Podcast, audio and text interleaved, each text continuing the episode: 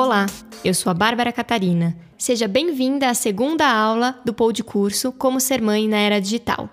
Nesta aula, nós falaremos sobre a culpa. Pois é, esse tema, Bárbara, esse é um, é um, dos meus temas preferidos, porque é um tema tão recorrente na maternidade, é tão intrínseco. Realmente, assim, aquele clichêzão, nasce uma mãe, nasce uma culpa, é muito verdade, em todos os sentidos. E olha que eu confesso que eu venho me trabalhando, mas assim, de vez em quando, quando eu paro para pensar, falo, olha ela aí que danadinha, ela tá batendo na porta de novo. E é muito simples a gente se deixar é, levar, né, por esse, por esse sentimento. Então a gente vai falar hoje um pouquinho da origem, da formação desse sentimento, quais são os impactos emocionais e os comportamentais da culpa, como que interfere no relacionamento, né? A culpa materna, ela é, ela tá muito presente. A gente vai falar um pouquinho sobre culpa paterna. Ih, será que ela existe? Acho que sim, né? Acho que sim. Vamos falar também um pouquinho se filhos sentem culpa. É, Será? Exato, é. e também vamos deixar um exercício no final. Para começar a aula de hoje, vamos entender o que é a culpa? A culpa ela está relacionada sempre a um evento no passado, algo que aconteceu e a gente não consegue modificar. Geralmente é algo que a gente gostaria que tivesse sido diferente do que realmente foi.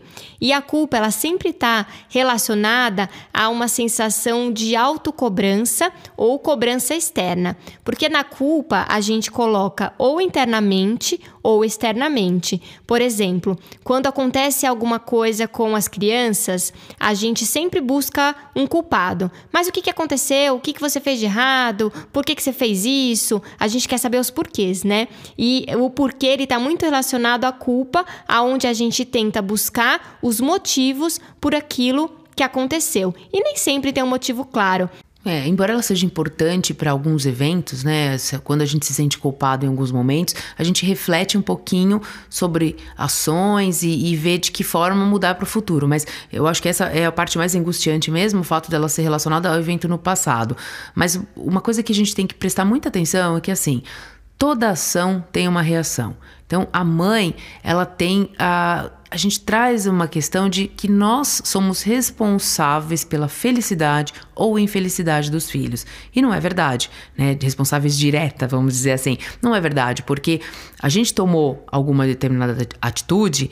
É, bem intencionada. Então, assim, eu tenho certeza que 100% das vezes que a gente toma uma atitude relacionada a um filho, a intenção é positiva, mas o resultado nem sempre é como a gente esperava, até porque nem tudo depende da gente, né? Então é um pouco, é até é, é uma utopia a gente achar que a gente vai ter o controle sobre tudo, né? Que qualquer atitude ou aquilo que a gente fale ou pense vai interferir de uma forma uh, positiva ou negativa no filho. Cada ser humano tem ali o seu desenvolvimento. Então, se o filho vai reagir de uma determinada forma, é, é porque é, é, exatamente uma reação diante da ação que a gente tomou. Então a gente tem que tomar um pouco de cuidado e não trazer para si. Exatamente. Apesar da gente querer, nós não temos superpoderes. Então, quando a gente tem a intenção, a gente tem que entender que existe um ambiente, existe o outro, existe o que o outro vai pensar, o que o outro vai sentir, existe fenômenos da natureza. Então, a gente fez toda uma expectativa, por exemplo, para um aniversário ao ar livre. E choveu. É culpa de quem? De ninguém, é culpa das consequências naturais da vida. A gente precisa entender que quando a gente gera uma expectativa para além daquilo que a gente controla, a chance da gente se frustrar é muito grande. É, e uma coisa importante a gente ter em mente também: quando a gente toma uma decisão, ela tem que ser baseada nos nossos valores. Então, eu trago de novo um exemplo da, da, minha última viagem. Eu tomei uma decisão de viajar, deixei meus filhos aqui em casa. É, é lógico que quando você toma essa decisão, não, não vou dizer que a culpa ela não, não existe, porque claro, né? O sentimento de culpa fica ali presente. Ai, puxa vida, meus filhos vão ficar, eles vão ficar tristes, eles vão sentir. Trazendo esse exemplo da minha viagem, quando uh, eu tomei a decisão de viajar e deixá-los aqui, é, primeiro porque para mim era importante, então na minha vida faria diferença eu ir nessa viagem. Eu queria estar com meu marido, eu queria ter esse momento, é, esses dias, eu precisava disso. Porém, eu sabia que eles iam ficar, eles iam sentir saudade, eles iam, lógico, sentir, é, enfim, a falta, né, da mãe, do pai. Mas é, foi uma decisão que eu tomei baseada nos meus valores, naquilo que eu acreditava que era importante para mim nesse momento. Então, isso faz com que a carga seja mais leve a, a, decisão que a gente toma baseada em algum valor, naquilo que é importante, e você sabe por que você está tomando aquela decisão, faz com que você se responsabilize por isso. Que esse é o mais importante. Esse lance da culpa e da responsabilização é algo muito importante até para deixar como legado para os filhos, para você mostrar como que você ensina para um filho a se responsabilizar faz, faz parte, né? Sentir é, se não saiu como previsto, faz parte. E a gente tem que aprender a lidar com isso também. Exatamente. E a culpa materna, ela está totalmente relacionada com o assunto da aula anterior, que foi cobrança e autocobrança. Quando a gente tenta se cobrar de uma forma demasiada, a gente não consegue entender como que a vida é de uma maneira mais fluida e vem a culpa. E a culpa muitas vezes ela nos paralisa. A gente precisa aprender a acolher esse sentimento e principalmente entender que nós não controlamos tudo. Uma coisa interessante que eu gostaria de trazer é a diferença entre os países. A gente trouxe um pouquinho do histórico da mulher aqui no Brasil, mas é interessante a gente entender que nem todas as mulheres agem e se sentem da mesma forma no mundo inteiro. É, um dos estudos que, que a gente trouxe. Não, calma. Um, é interessante que, por exemplo, na Alemanha as mulheres elas têm muito claro é, o direcionamento que elas querem para a vida. Então, ou elas optam pela maternidade, ou elas optam pela carreira. Óbvio, não estou dizendo que não tem mãe que não trabalha, não é isso. Mas quando a gente fala, a gente sabe, né, como, como profissional, o quanto custa você abrir mão de, da sua vida pessoal em nome de uma carreira de sucesso, principalmente hoje no mercado de trabalho, que é uh, um ambiente, o ambiente corporativo, ele é muito, é, ele demanda muito, ele exige muito, muita entrega. E a maternidade também. Então, é, aqui no Brasil a gente tem essa questão, por que, que é muito forte isso? Porque a gente quer dar conta de tudo. A mulher, ela quer se desenvolver profissionalmente, ela quer ter essa, essa é, uma carreira significativa, mas ao mesmo tempo ela também quer ser mãe. Por isso, a, a, opção de, de ser mãe após os 35 anos, que é quando o relógio biológico começa a apitar e aí a mulher tem que definir exatamente que caminho que ela vai tomar e, e, e priorizar por etapas o que vai os próximos anos de o que, que ela vai fazer. É, no Brasil, a gente não tem um incentivo para a mulher mãe que trabalha é, em termos empresariais e em termos de sociais mesmo, de lei. Então, a gente tem uma licença maternidade muito curta, a gente não tem uma empresa que é preparada para receber essa mulher, porque ainda se tem um olhar muito julgador. Engravidar é igual a problema. A mulher estando grávida, ela não vai priorizar mais o trabalho, a prioridade vai ser os filhos, e tem todo esse olhar de cobrança em cima da mãe, e a mãe muitas vezes ela não consegue manejar isso internamente e ela se sente realmente em débito, tanto no trabalho quanto na família. É, por exemplo, imagina numa situação que você está numa reunião de trabalho e um homem fala é, pro chefe: Ai, olha, chefe, eu preciso sair 15 minutos mais cedo porque o meu filho vai fazer uma apresentação de judô e eu quero estar presente. Ai, todo mundo acha lindo, né? Ai, acha o máximo, olha, que pai dedicado. Que legal, né?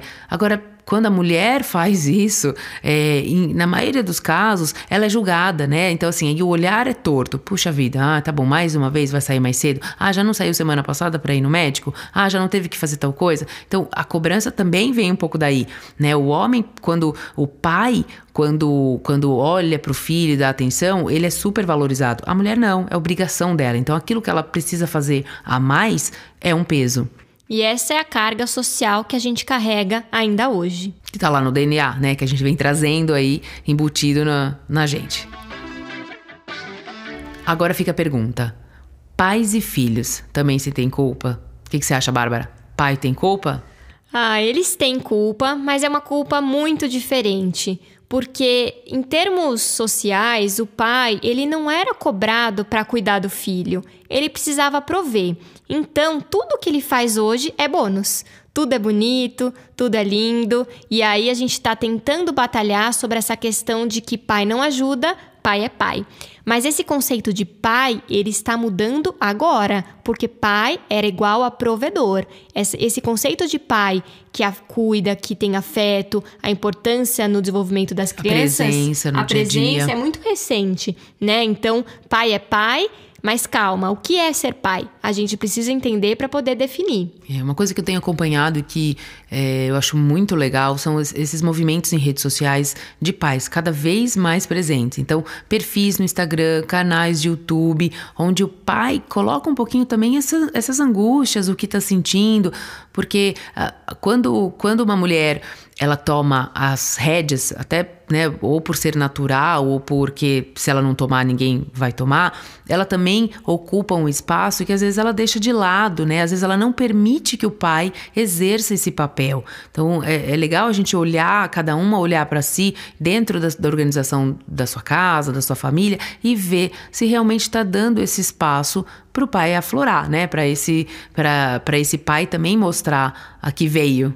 Exatamente. E tem a diferença em termos até de estrutura mesmo. O homem, ele é mais prático. Por natureza, o homem mais prático. Ele não tem muito essa questão de ser responsável pela felicidade dos filhos. Então, se algo sai errado, por exemplo, ele teve que chegar mais tarde em casa e não conseguiu participar ali daquele momento do jantar ou do momento que é, da lição dos filhos, ele não se sente culpado nesse aspecto. Ele entende que as adversidades acontecem. Mas a mulher, por exemplo, se ela combinou com o filho que ela ia fazer um piquenique e ela não consegue chegar, ela vai ficar se culpando é, durante remoendo, semanas. Remoendo, ai, porque. E aí a gente vai muito além, né? Além de remoer o que aconteceu, a gente ainda fica pensando nas possibilidades de consequência que isso pode, pode ter. Que às vezes não tem consequência nenhuma, né? Sei lá, ou às vezes pode ter ou pode não ter, mas é que a gente pensa muito, né? Eu acho que a mulher, ela, ela sofre muito por isso, porque ela pensa demais nas coisas, né? E o homem não, ele já realmente é mais prático e eu invejo muito isso no universo masculino. É. Eu adoraria ter esse ladinho. A gente podia conseguir pegar o que tem de bom no é. homem, na mulher e juntar Ai, quem tudo, sabe, né? né? Com essas novas gerações aí que a gente já não. não uh, pode ser que realmente as próximas gerações venham com esses conceitos, um meio total flex, assim, o melhor do homem e o melhor da mulher. Quem sabe? Vamos ver. Eu quero trazer um outro assunto polêmico que é: vocês já pararam para pensar que quando alguém precisa abrir mão da carreira, geralmente a mulher, é, eu sei que é um assunto polêmico, eu sei que não é todo mundo que faz, mas é, ainda assim se cobra da mulher se anular por um filho. É difícil, é, no momento de decisão da família, ser o homem que vai sair do mercado de trabalho para ficar em casa, enquanto a mulher vai trabalhar fora. Não é que não existe, existe, mas a gente precisa entender da maioria da população brasileira.